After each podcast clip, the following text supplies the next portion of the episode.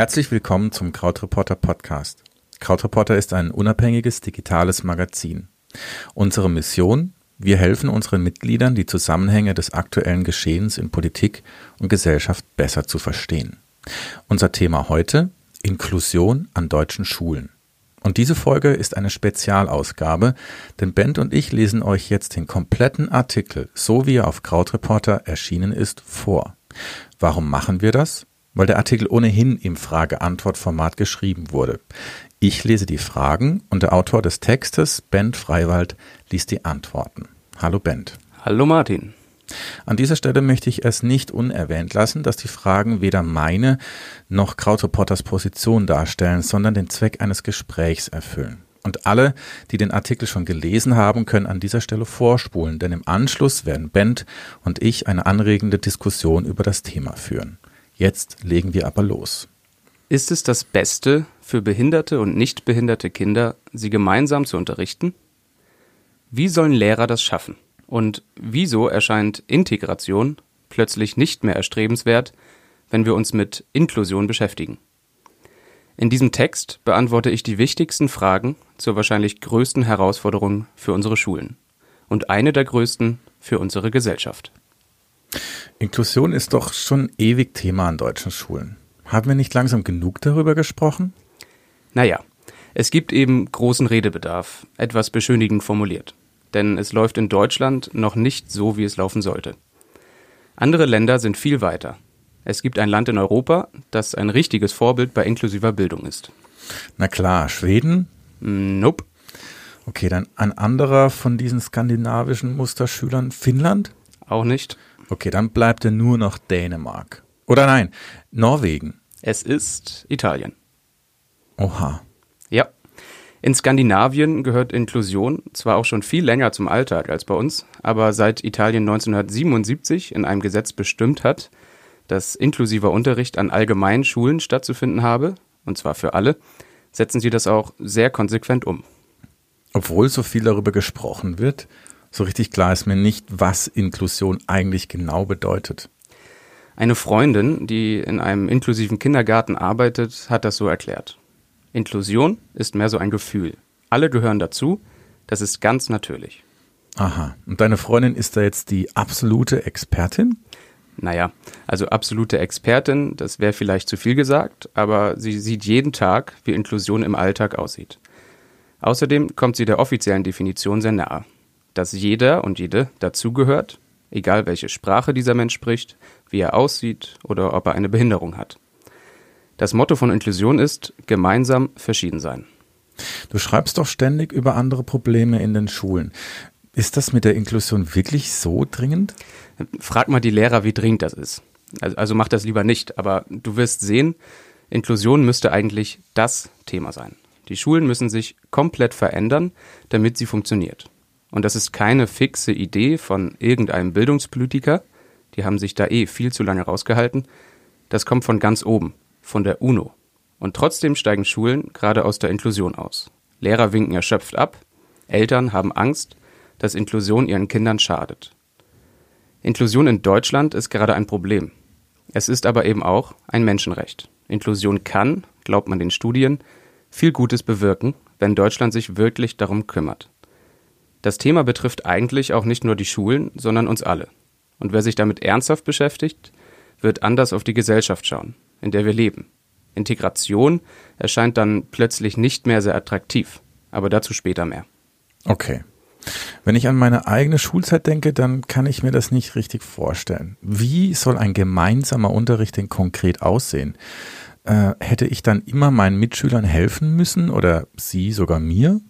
Vorsicht, du öffnest die Büchse der Pandora.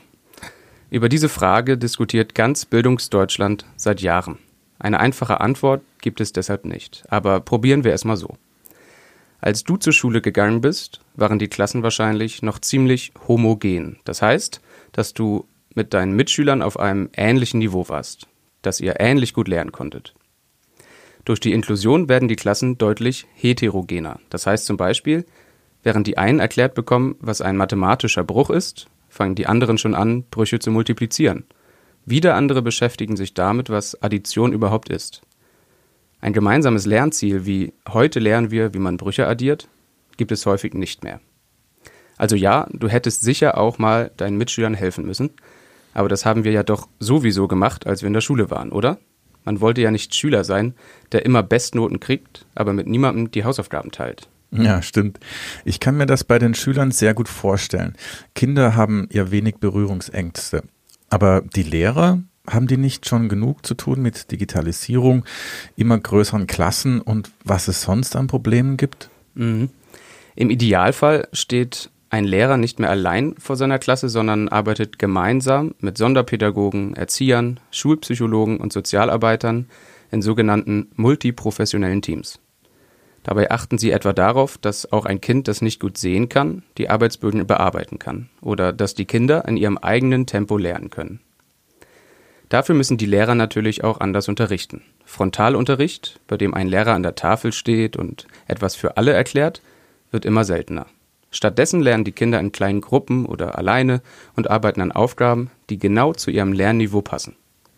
Das hört sich eigentlich so an, wie etwas, das im 21. Jahrhundert Standard sein müsste. Stimmt. Aber dahinter steckt ein großer Aufwand. Inklusion bedeutet nicht, allgemeine Schulen nehmen auch Kinder mit Behinderung auf und ansonsten bleibt alles so, wie es ist. Je verschiedener die Schüler in einer Klasse, desto mehr müssen sich die Lehrer auch vorbereiten und desto besser müssen sie die Kinder betreuen.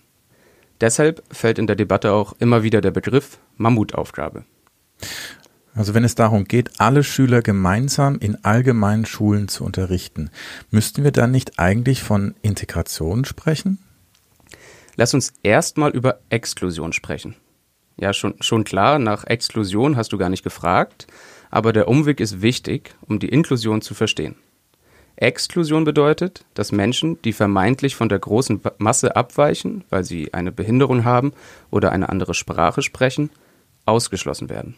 Ein radikales Beispiel dafür waren Geschäfte zur NS-Zeit, die mit dem Schriftzug Kein Zutritt für Juden eine komplette Gesellschaftsgruppe ausgeschlossen haben.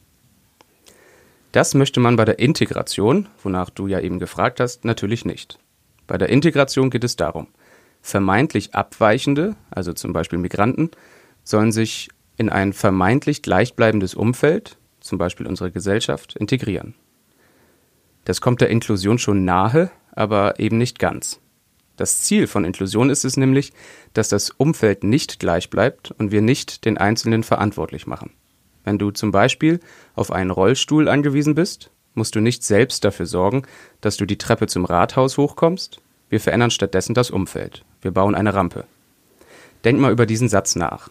Man ist nicht behindert, man wird behindert.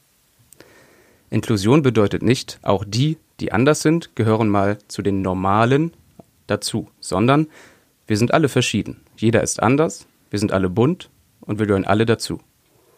Deswegen wird sich die ganze Gesellschaft verändern müssen, wenn wir die Inklusion wirklich umsetzen wollen.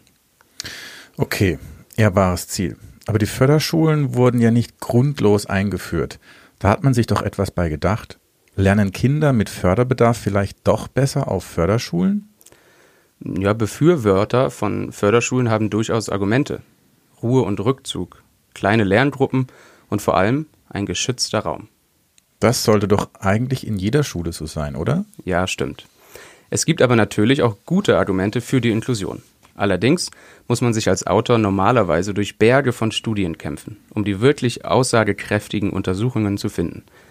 Beim Thema Inklusion gibt es aber gar keine Berge. Die aussagekräftigen Studien sind unter Experten überall bekannt, weil es so wenige davon gibt. Christian Huber von der Uni Wuppertal hat das in einem Interview mit dem WDR so zusammengefasst. Zurzeit ist jeder Hustensaft besser untersucht als die Inklusion.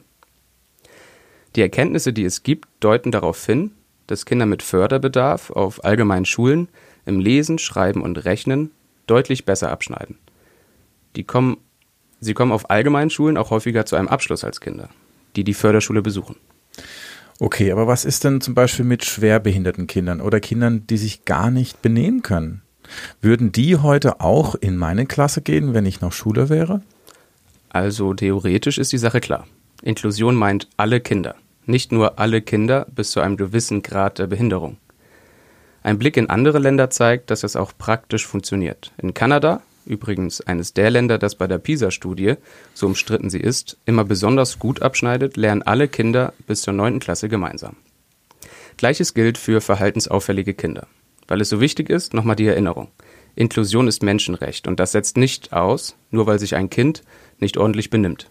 Theoretisch ist die Sache also wieder klar. Eine Schule muss solche Kinder aufnehmen können und ihnen ein Umfeld bieten, in dem sie klarkommen. Zum Beispiel, indem man mit solchen Kindern an ihrem Verhalten arbeitet, statt sie auf eine gesonderte Schule zu schicken. Mhm. Jetzt hast du zweimal das Wort theoretisch benutzt. Erzählen kann man natürlich viel. Im Alltag ist das tatsächlich oft nicht so einfach, weil die Ressourcen fehlen. Kinder, die rumschreien oder sich gar nicht konzentrieren können, sprengen manchmal den kompletten Unterricht. Okay, und wie beeinflusst es denn die Kinder ohne Behinderung, wenn alle gemeinsam lernen? Die Angst ist, wenn wir alle Kinder in einer Schule unterrichten, sinkt das Niveau insgesamt. Dafür gibt es aber gar keine Beweise. Tatsächlich sind die Leistungen der Kinder ohne Förderbedarf in inklusiven Klassen mindestens genauso gut, in einigen Studien sogar besser. Und das gilt auch für besonders leistungsstarke Schüler. Und wenn alle Kinder gemeinsam zur Schule gehen, sollen sich auch ihre sozialen Fähigkeiten verbessern. Tolerant sein, Rücksicht nehmen, sich selbst besser einschätzen. Auch wenn wir jetzt viel über Schule gesprochen haben, fängt Inklusion schon viel früher an, in der Kita zum Beispiel. Wenn Kinder, so unterschiedlich sie sind, von früh auf lernen, miteinander umzugehen, spielt die Inklusion später gar keine Rolle mehr, sondern ist ganz normal. Aber ich muss trotzdem noch mal fragen, wenn die Studienlage so dürr ist, warum hat Deutschland die Inklusion dann überhaupt eingeführt? Ein entscheidender Wendepunkt war die UN-Behindertenrechtskonvention, die 2006 von der Generalversammlung der Vereinten Nationen verabschiedet wurde. Was ist eine Konvention? Eine Konvention ist ein Völkerrechtsvertrag, der in den Staaten gilt, die ihn bestätigt haben. In der Verabredung von 2006 haben sich neben Deutschland 176 weitere Staaten und die EU unter anderem darauf verständigt, dass inklusive Bildung ein Menschenrecht ist. Und das heißt dann wirklich, dass alle Förderschulen abgeschafft werden müssen? Das steht in der Konvention drin? Nein, das steht da nicht drin.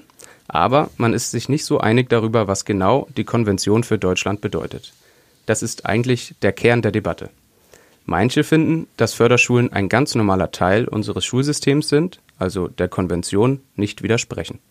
Andere finden, dass Inklusion das deutsche System generell in Frage stellt. Was passiert, wenn Deutschland gegen die Konvention verstößt? Kommen dann die UN-Blauhelme in unsere Schulen oder was? Ja, Blauhelme aus dem Inklusionsmusterland Italien. Also nein, im Ernst. Die Konvention hat in Deutschland den Rang eines Bundesgesetzes. Und auch die Länder und selbst die Kommunen haben sich ihr verpflichtet. Das heißt, wer in Deutschland diskriminiert wird, kann dagegen klagen und Eltern für ihre Kinder. Wenn der Rechtsweg in Deutschland ausgeschöpft ist, gibt es aber kein internationales Gericht, vor dem man klagen könnte. Man kann sich dann noch beim sogenannten Ausschuss für Recht von Menschen mit Behinderung beschweren. Und der könnte Deutschland dann bestrafen? Wieder nein. Der könnte Deutschland nur zu einer Stellungnahme auffordern und versuchen, Deutschland zu überzeugen, dass man sich doch an die Verabredung halten solle. Sanktionen, die Deutschland zur Einhaltung zwingen könnten, sind nirgendwo vorgesehen. Es geht also vor allem um Glaubwürdigkeit, Vertrauen, Ansehen und darum, ein Vorbild zu sein. Als die Konvention 2009 in Kraft getreten ist, gab es keinen Weg zurück mehr. Schon vorher gab es Eltern, die vor Gericht gezogen sind, damit ihr Kind auf eine allgemeine Schule gehen darf. Mit der UN-Vereinbarung hatten diese Eltern noch mehr Argumente auf ihrer Seite. Okay, steht es so schlecht um die Inklusion, dass Eltern klagen müssen? Naja, die Schulen, die waren einfach schlecht vorbereitet.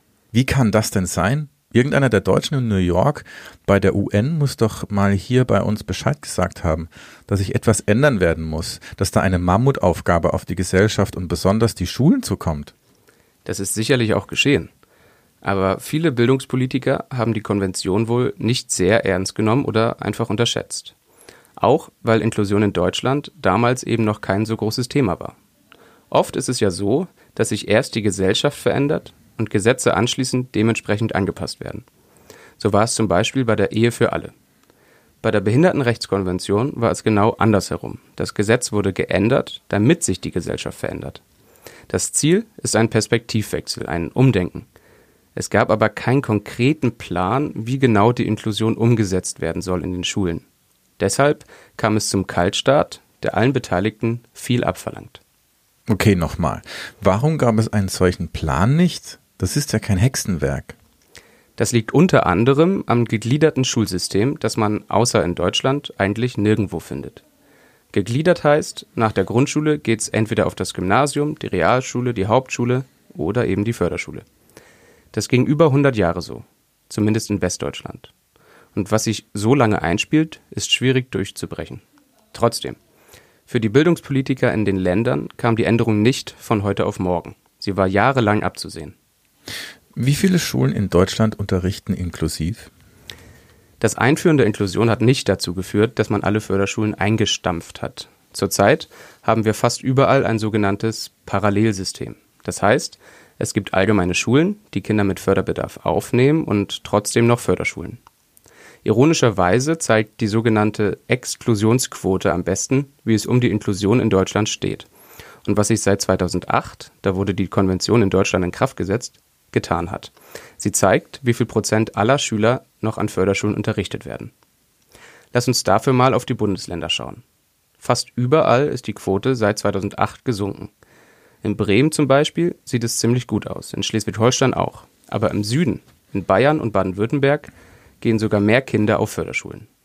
Woher kommen die großen Unterschiede? Jedes Bundesland in Deutschland entscheidet allein über seine Bildungspolitik. In Thüringen zum Beispiel hat sich, seit 2014 regiert dort eine Koalition aus Linke, SPD und den Grünen, die Prozentzahl der Schüler auf Förderschulen von 7,0 auf 4,5 Prozent fast halbiert oder in Schleswig-Holstein. Im Kreis Steinburg gibt es gar keine Förderschule mehr, nur noch sogenannte Förderzentren. Die nennen sich dann selbst etwas scherzhaft Schule ohne Schüler. Denn von dort aus fahren die Förderschullehrer durch den ganzen Kreis, um sich um die Kinder mit Förderbedarf an inklusiven Schulen zu kümmern. Aber auf ganz Deutschland gesehen hast du recht. 2009 waren es deutschlandweit 4,9 Prozent, 2017 waren es nur noch 4,3 Prozent. Das sind ungefähr noch 300.000 Kinder. Wie stehen denn die Parteien zur Inklusion?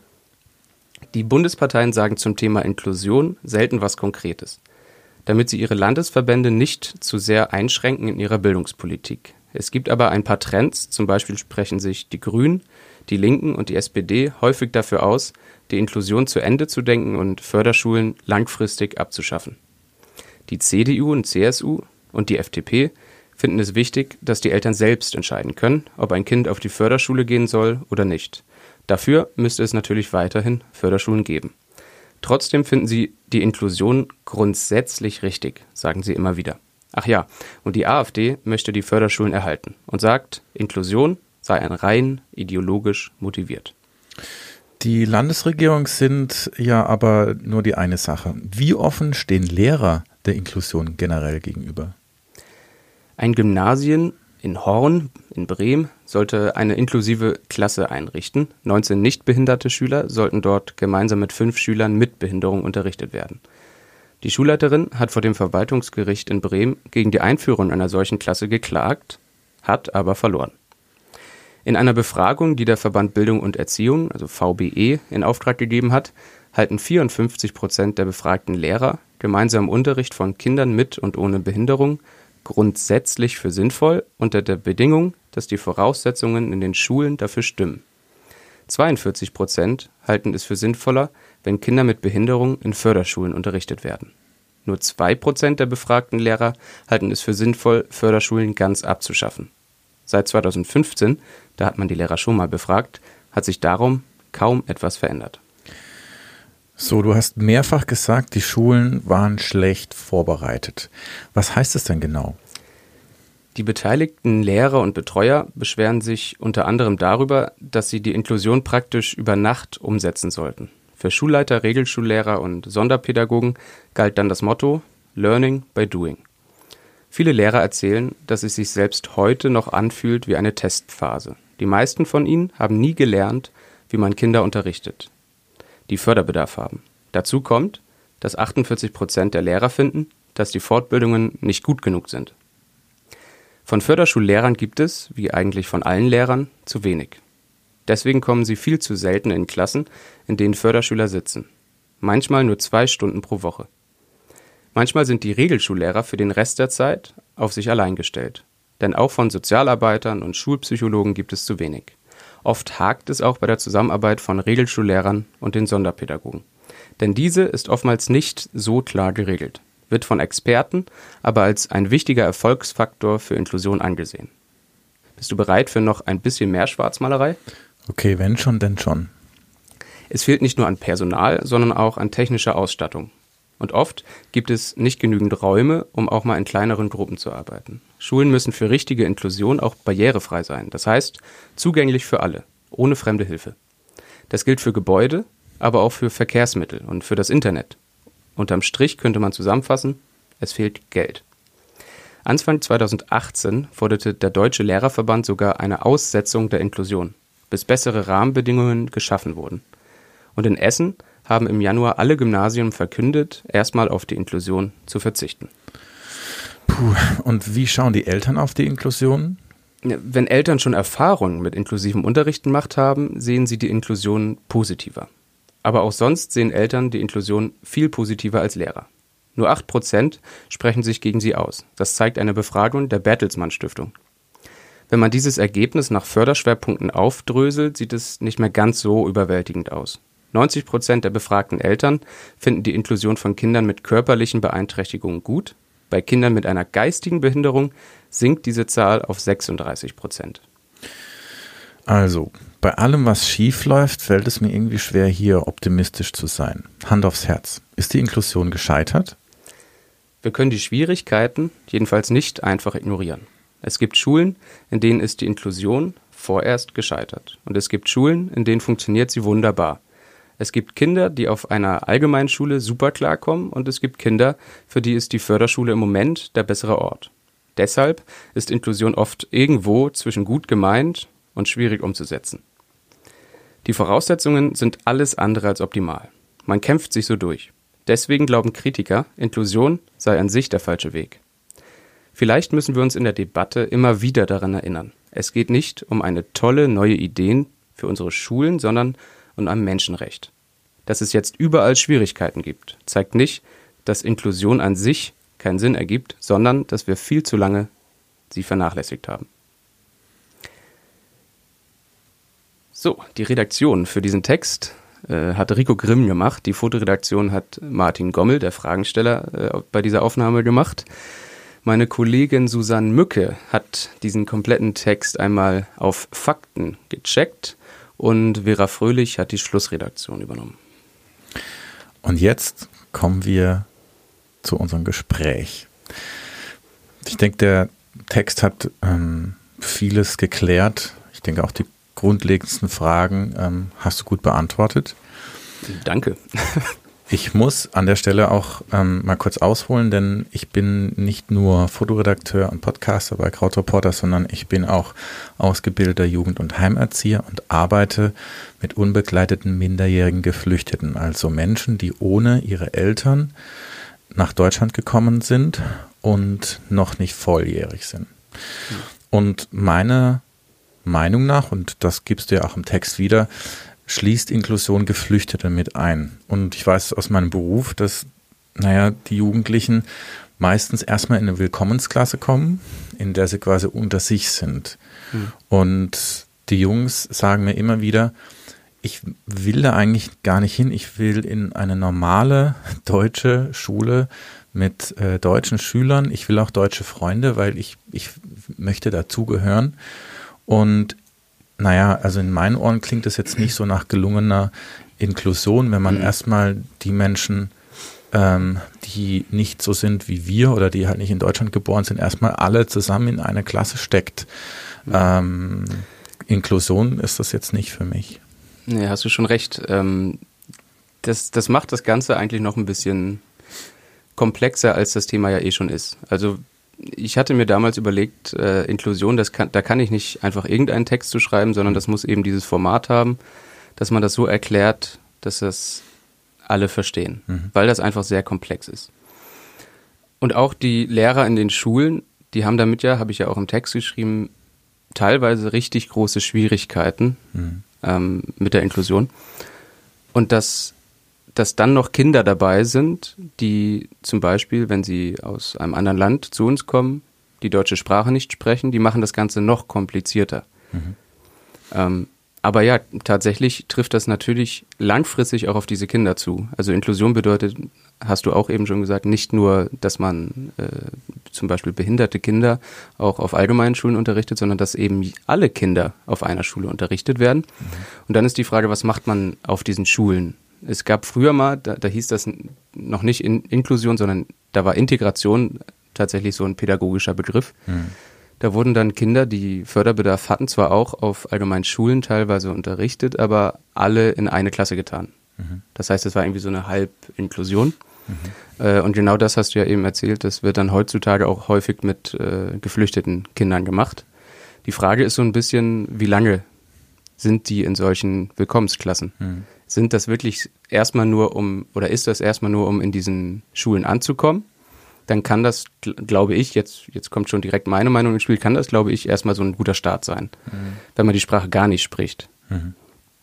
Ähm, die Frage ist dann, wie lange bleiben die in diesen Willkommensklassen? Mhm. Und äh, da wird es dann interessant.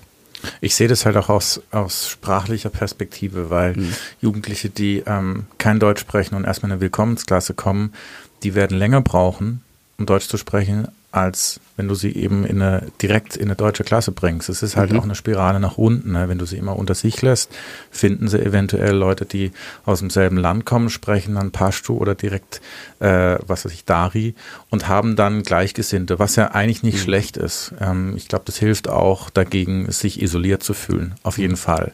Aber dem sprachlichen Aspekt ähm, begegnet man so halt, das macht es halt wesentlich schwieriger.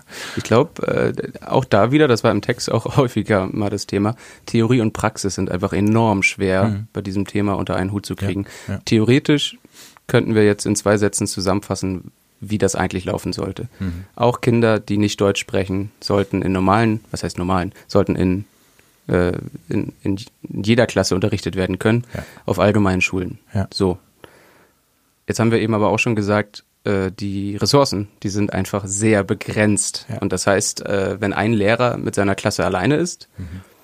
dann hat er so schon Schwierigkeiten. Und wenn dann noch Kinder dazukommen, die gar nicht verstehen, was er da vorne sagt oder wie er versucht, meinetwegen den, die Gruppenarbeit anzuleiten oder so, mhm. dann wird das noch mal schwieriger. Mhm. Und wenn da einfach das Personal fehlt, dann ist es in der Praxis echt schwer umzusetzen alles. Mhm.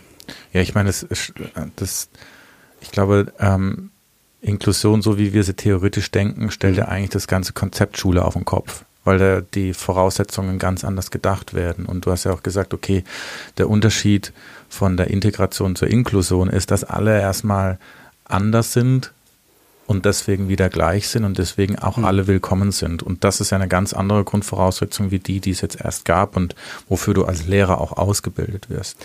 Ja, ein, ein Punkt der Definition von Inklusion ist ja auch, äh, wie schon gesagt, dass sich das Umfeld mit verändert. Und ja. zwar äh, mhm. einfach deswegen, weil wir das nicht auf den Einzelnen äh, abwälzen wollen, sondern wir sagen, wir sind eh alle verschieden. Ja.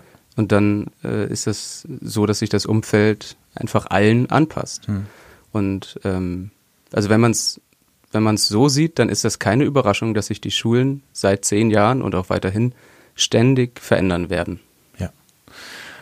Jetzt mal eine Frage. Hast du oder wo hast du gelungene oder nicht hm. gelungene Inklusion erlebt?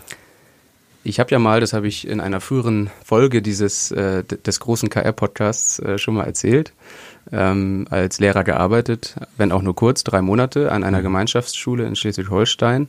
Und äh, Gemeinschaftsschule bedeutet für die, die in einem Bundesland leben, in dem das vielleicht anders heißt, vielleicht heißt es bei euch Gesamtschule, mhm. alle können dort einfach zusammen lernen. Mhm. Und ähm, da waren dann äh, natürlich dementsprechend auch äh, Schüler bei äh, mit Behinderungen, Schüler bei mit äh, Lernschwierigkeiten, mit Förderbedarf, ähm, aber auch geflüchtete Kinder. Also da kam dann wirklich alles auf dieser Schule zusammen. Und äh, ich als Lehrer habe da verschiedene Erfahrungen mitgemacht. Einerseits ähm, war ich Lehrer einer sogenannten Flex-Klasse. Im Deutschunterricht war ich der Lehrer von denen. Okay. Und diese Flex-Klasse äh, hieß, dass die Kinder mit Förderbedarf, die vielleicht nicht gut lernen können oder vielleicht sprachliche Probleme haben oder verhaltensauffällig sind, dass die nicht in den anderen Klassen mit unterrichtet wurden, sondern dass die wieder alle zusammen in eine Klasse gesteckt wurden. Okay.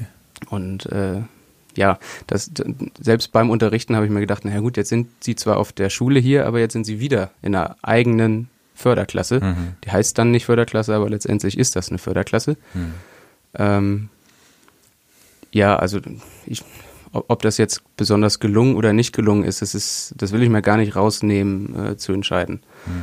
Ähm, die anderen Erfahrungen, die ich gemacht habe, ist äh, zum Beispiel mit äh, geflüchteten Kindern. Mhm. Äh, die waren dann in, äh, das war so ein Mix sozusagen.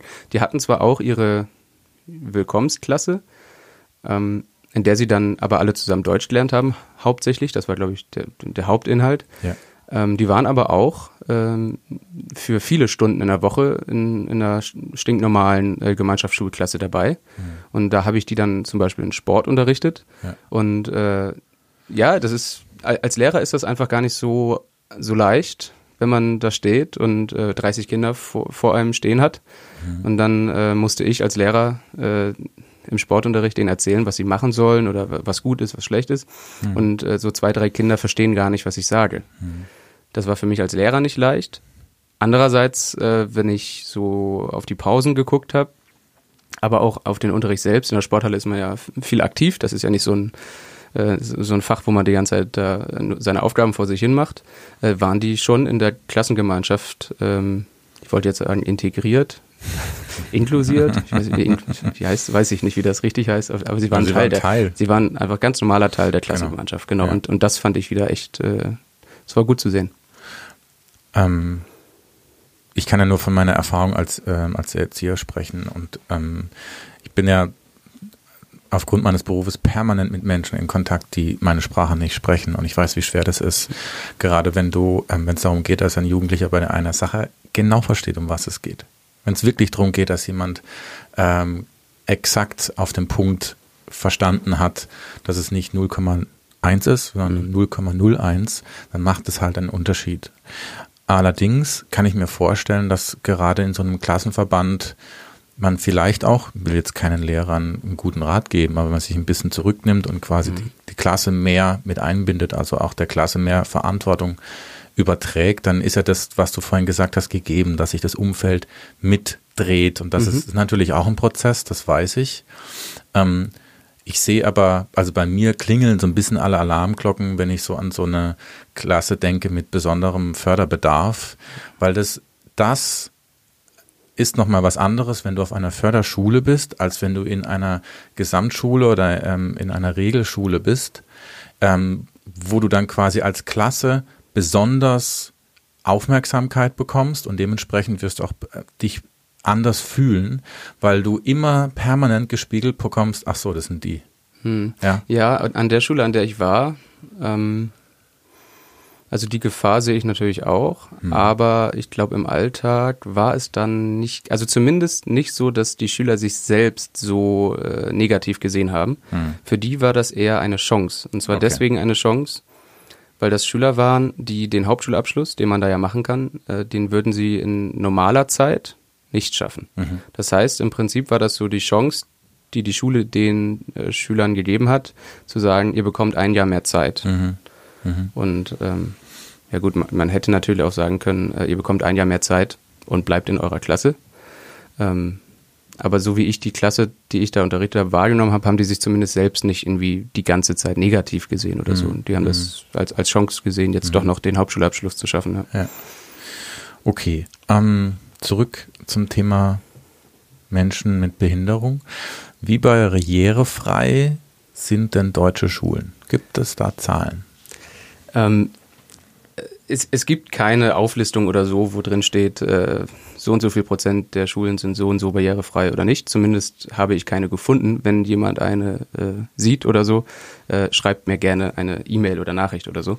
Ähm, aber ich habe ja im Text auch eine Lehrerumfrage zitiert ähm, mhm. zum Thema Inklusion und da wurden die Lehrer auch gefragt, wie barrierefrei ihre Schule ist mhm. für Kinder mit Behinderung. Mhm. Und äh, da sind die Zahlen, dass ähm, sowohl 2015, da haben 15 Prozent angegeben, dass die Schulen vollständig barrierefrei sind. Das war 2017, waren es dann 16 Prozent, also kommt ungefähr aufs Gleiche hinaus. Mhm. Ähm, 2017 haben äh, 36 Prozent angegeben, dass die Schulen nahezu barrierefrei sind. Aber auch 48 Prozent angegeben, dass sie überhaupt nicht barrierefrei sind. Mhm. Also 50 Prozent der Schulen sagen zumindest die befragten Lehrer, die sind gar nicht barrierefrei. Mhm. Und eine interessante Sache, die ich dann in der Tabelle, in der Studie noch gesehen habe, ist, ähm, dann ist das nach Schulform aufgedröselt. Ähm, und, und selbst bei den Förderschulen, da sagen 35 Prozent der Lehrer, dass die überhaupt nicht barrierefrei sind. Wo man doch irgendwie davon ausgehen müsste, mhm. dass das gerade die Förderschulen ja. äh, vollständig barrierefrei sind. Ja, ja. okay. Ähm, Inklusion ist ein großes Wort und Inklusion schließt auch andere Bereiche mit ein. Mhm. Sonst wäre es keine Inklusion. Mhm. Und ähm, ich würde mal gerne ein bisschen auf den Arbeitsmarkt zu sprechen kommen. Wie verläuft denn da die Inklusion? Ja, ähm, ich habe ja mal eine, ich habe mal eine Umfrage gemacht, äh, als ich angefangen habe zu recherchieren hm. äh, zur Inklusion. Und da haben 125 Leute mir ihre Fragen zur Inklusion gestellt. Und eine der Fragen, die ich gestellt habe, war, ähm, hast du in deinem Umfeld mit Inklusion zu tun?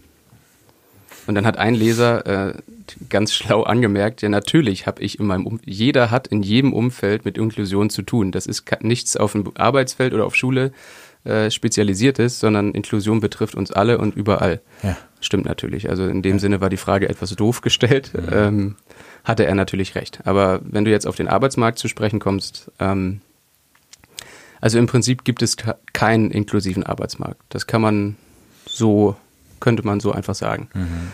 Es gibt äh, im, ja Inklusion in der Schule, haben wir eben drüber geredet, aber spätestens nach der zehnten Klasse, wenn dann die Gemeinschaft oder Gesamtschule oder welche Schule auch immer vorbei ist, dann war es das eigentlich mit der Inklusion. Mhm.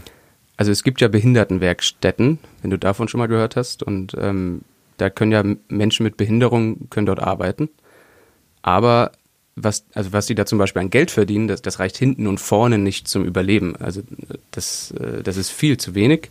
Und im Prinzip äh, ist das auch so eine Art zweiter Arbeitsmarkt, also äh, so, so, eine Art gemeinnütziger Arbeitsmarkt, mit dem sich der Rest der Gesellschaft so freikauft, sozusagen von, von der Verantwortung, die wir eigentlich haben, nämlich, dass der komplette Arbeitsmarkt äh, inklusiv sein sollte. Und wenn man sich anguckt, was für Quoten, also was Vermittlungsquoten es gibt bei diesen Werkstätten, das heißt, äh, die, die, Quote, wie viele von den äh, Menschen mit Behinderung, die auf die, die, die zu diesen Werkstätten gehen, werden dann tatsächlich in den Arbeitsmarkt, in den ersten Arbeitsmarkt, ähm, äh, wie viele schaffen es da rein? Mhm. Und das, das sind knapp ein Prozent. Okay. Also das ist verschwindend gering. Ja, ja. Ähm, und was ich sehr was ich interessant fand, und das wusste ich vor dieser Recherche gar nicht, ist, dass Unternehmen eigentlich verpflichtet sind, 5%, äh, eine, eine 5% Schwerbehindertenquote zu erfüllen. Ja. Das hat mich jetzt noch nicht überrascht. Das finde ich, äh, mhm. das sollte so sein. Was mich dann überrascht hat, ist, dass man sich von dieser Pflicht freikaufen kann. Und also zwar? sprich, äh, wenn man immer äh, anteilig an der Anzahl an Arbeitsplätzen, die man als Unternehmen äh, zur Verfügung gibt, ähm, muss man eine sogenannte Ausgleichsabgabe zahlen, wenn man unter einer bestimmten Prozentzahl an, äh, an Schwerbehinderten im Unternehmen äh, bleibt. Das Und heißt, wer kriegt das Geld? Genau, ja, wer kriegt das Geld? Das ist eine gute Frage. Das, das weiß ich auch nicht. Hm. Ähm, ich, aber ich weiß, dass äh, zum Beispiel bei einer Beschäftigungsquote ab 3% bis unter 5% sind es nur 125 Euro. Ja. Okay. Äh, und bei einer Beschäftigungsquote unter 2%, also verschwindend gering, da, da bezahlt das Unternehmen dann 320 Euro. Pro, also pro Monat immer. Ne? Unternehmen. Also Nö, genau. Und, und es, es gibt einfach. Das kalkulierst du mit ein. Genau, es gibt ungemein viele äh, Unternehmen, die sagen, ja, machen wir. Das bezahle ich. Ja. 320 Euro im Monat hm. pro Stelle, die wir dann, kein mhm. Problem. Ja. Ähm, du hast das ein Stichwort genannt, nämlich äh, ähm, Werkstätten für Menschen mit Behinderung. Und ich bin 1980 geboren und habe meinen Zivildienst in so einer Werkstatt mhm. gemacht, mhm. elf Monate. Und ähm, ich kann da ein bisschen was zu sagen, weil das waren elf Monate, in denen ich ähm, permanent im Gespräch war mit dem Sozialarbeiter der Einrichtung, weil die Leiter dieser Werkstätten. Es sind ja einzelne Abteilungen, die unterschiedliche Aufgaben erledigen. Die Leiter sind keine Pädagogen, sondern es sind Handwerker mit einer Zusatzausbildung. Und das merkt man einfach. Und ich hatte das Gefühl, dass ähm, das ist wie eine Parallelgesellschaft, das hat nichts mit, also das hat wirklich was mit Exklusion zu tun. Man gibt ihnen einen Raum, in dem sie quasi die für sie zugeschneiderten ähm, Arbeiten erledigen können. Man lässt sie aber permanent unter sich und lässt sie auch nicht raus. Also es gab keine Berührungspunkte mit dem normalen Arbeitsmarkt, außer dass die Teile wurden für ein großes deutsches Unternehmen produziert permanent Druck gemacht wurde. Wir wussten ganz genau, wir müssen eine bestimmte Stückzahl erfüllen und wenn die nicht erfüllt wurde, dann gab es permanenten Druck. Das heißt, du hast alle ähm, Voraussetzungen für eine Exklusion geschaffen, mhm. ähm, weil die spüren ja auch, okay, ähm, da wo es Berührungspunkte gibt, sind wir heillos überfordert. Wie sollen wir jemals in einen ähm, Arbeitsmarkt kommen, mhm. in dem wir ganz normal teilnehmen können mit ähm, unseren Schwierigkeiten, die wir haben.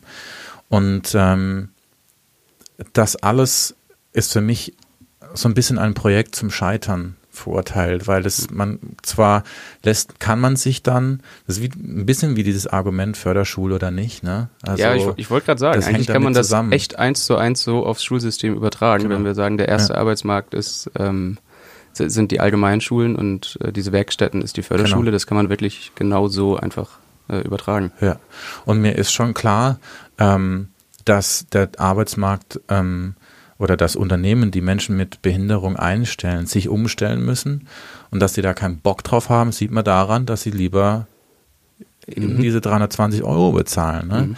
Allerdings glaube ich halt, okay, wenn wir das wollen, dann müssen wir das auch umsetzen und zwar konsequent und dann müssen sich alle verändern. Das ist ja, ja das, was du vorhin gesagt hast, das Umfeld verändert sich mit. Ja.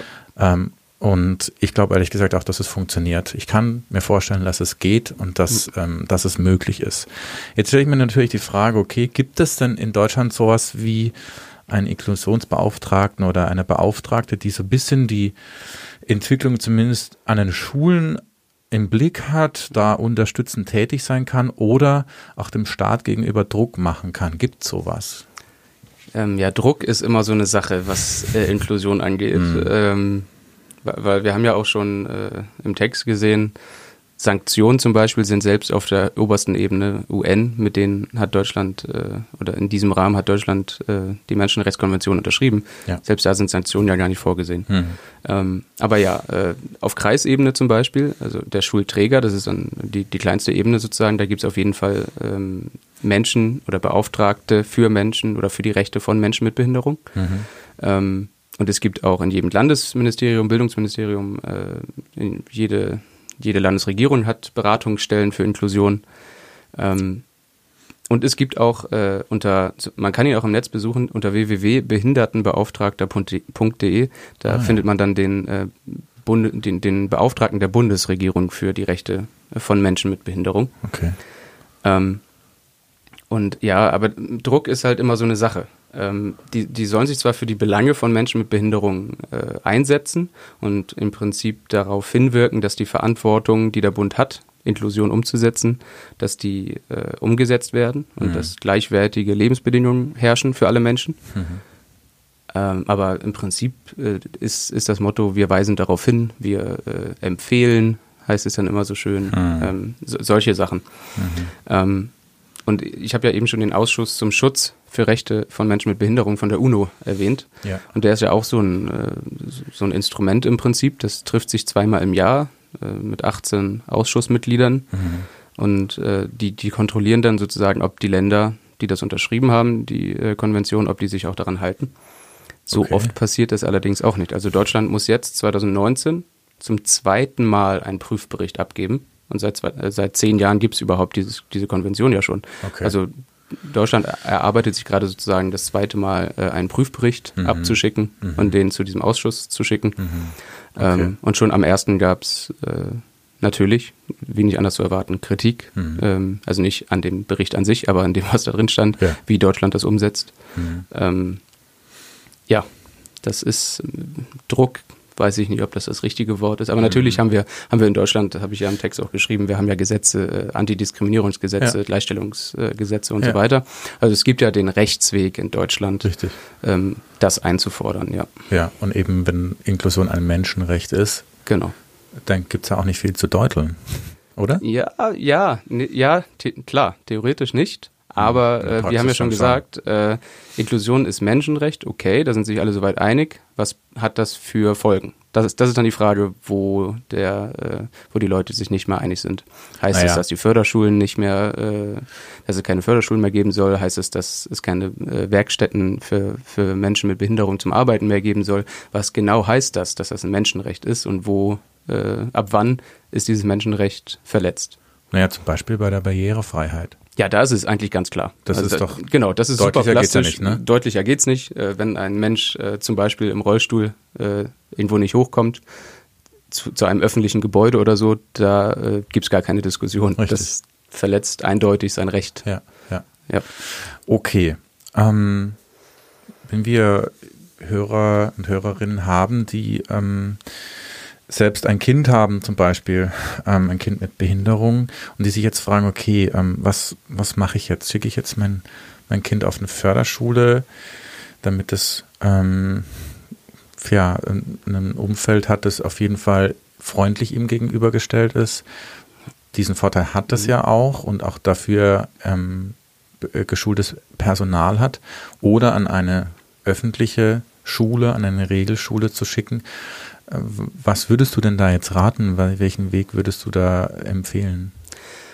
Also welche Schwierigkeiten ähm, es im Moment so gibt mit der Inklusion, haben wir ja im Text schon gesehen. Das sind große Schwierigkeiten. Mhm. Ähm, generell, äh, ich spreche natürlich jetzt nicht den Eltern äh, die Empfehlung aus, machen Sie das oder machen Sie das. Ähm, es gilt eigentlich wie bei jeder Schulwahl. Wenn Eltern ein Kind auf eine Schule schicken wollen, dann sollten sie sich über diese Schule informieren. Ja.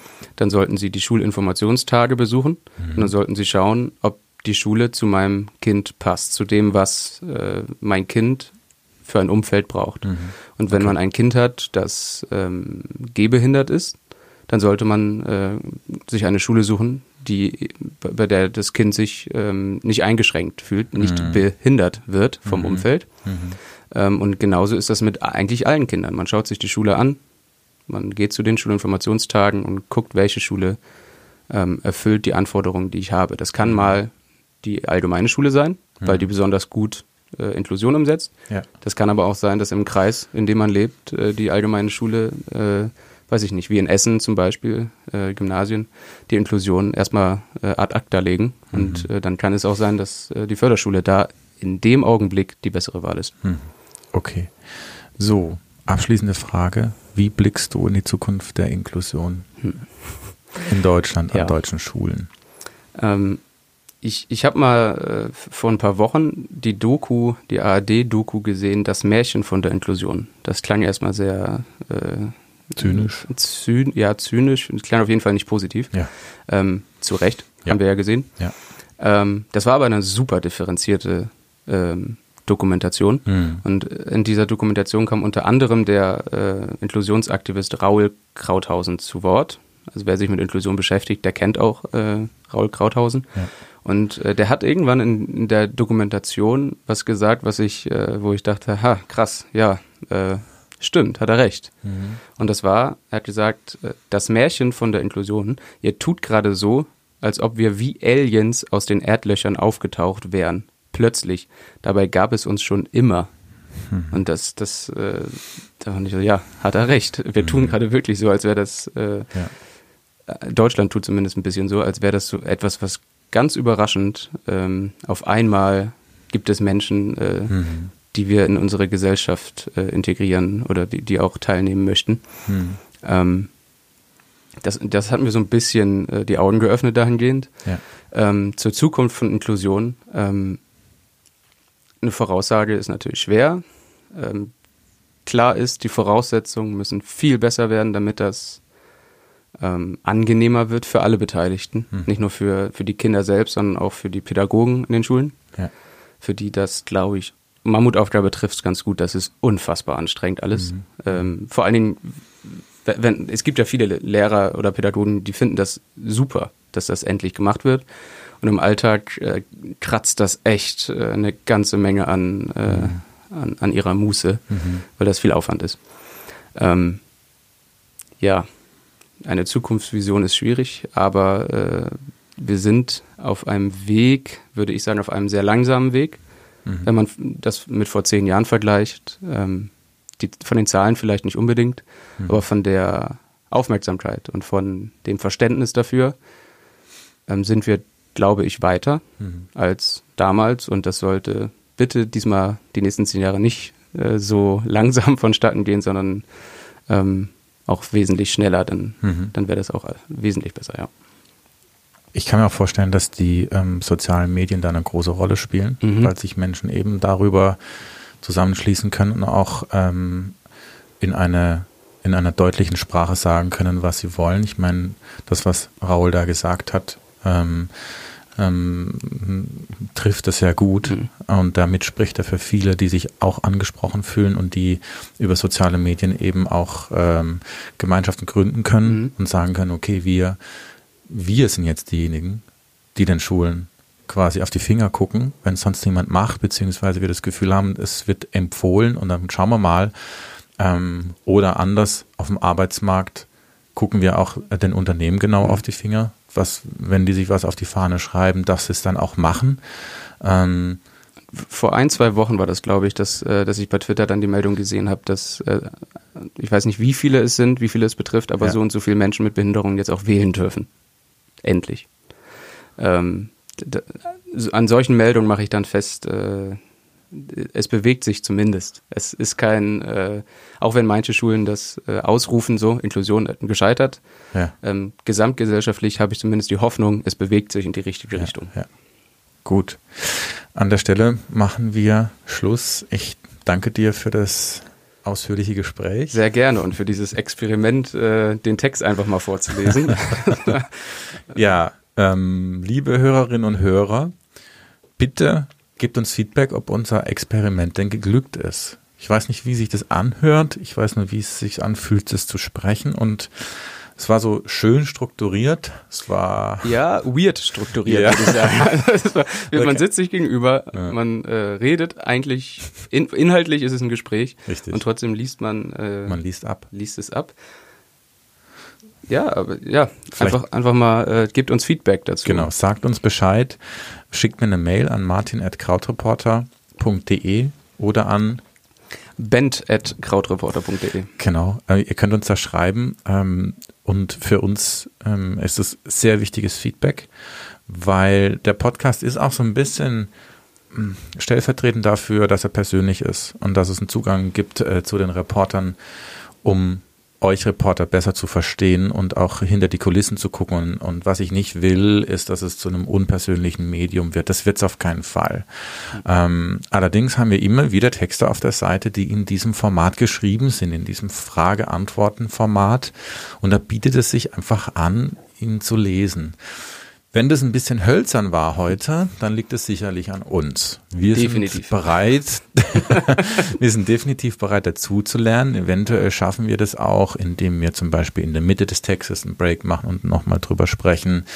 Ähm, mal schauen. Vielleicht haben wir auch die Hörer Ideen. Ihr könnt euch ähm, gerne melden bei uns, schreibt uns. Vor allem, wenn ihr Ideen habt, wie man es vielleicht besser machen kann. Wer weiß, wir können ähm, nur davon profitieren, wenn ihr euch meldet. Wo du gerade Ideen ansprichst, mhm. ähm, so als letzte Bemerkung vielleicht, ja. äh, weiß nicht, was du noch zu sagen hast, aber äh, ich unter meinem Text, unter meinem neuen Text frage ich euch, äh, Leser, mit welchem Thema ich mich denn als nächstes beschäftigen soll. Und äh, da würde ich mich sehr freuen, wenn ihr das ausfüllt. Ich, das ist eine ganz einfache Frage. Wenn ihr eine Idee habt, äh, darüber sollte, sollte ich unbedingt mal bei Krautreporter berichten oder euch ist was, mhm. äh, ihr habt irgendwas mitbekommen, äh, wo ihr sagt, das ist erzählenswert, eine gute Geschichte oder ein Thema, was schon lange mal jemand machen musste, mhm. füllt die ganz kurze Umfrage aus und dann äh, stimmen wir später, wenn ich die gesammelt habe, äh, darüber ab. Dafür gibt es zwei Voraussetzungen. Eins, das Thema sollte irgendwo im Universum Bildung passieren. Das wäre gut, ja. Das wäre nicht schlecht, ne?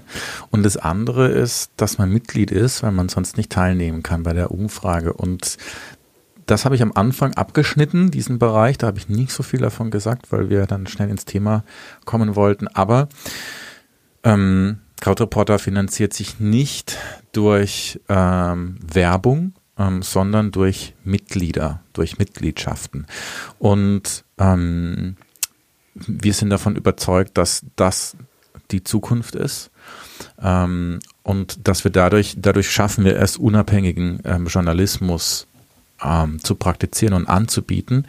Und deswegen kann es natürlich sein, dass wenn jetzt Hörerinnen und Hörer sagen, ach, ich will jetzt Band, ich habe gleich eine Idee, die will ich ihm jetzt ähm, gleich auch sagen und dann gucke ich nach dem Artikel und dann komme ich gar nicht drauf, weil ich permanent auf dieser Mitglied werden Seite hängen bleibe, dann macht ein Probeabo. Das kostet nichts. Einen Monat kriegt ihr dann frei, dann könnt ihr euch alles angucken. Ähm, und ja, ich denke, ich bin schwer, sehr davon überzeugt, dass sich das lohnt.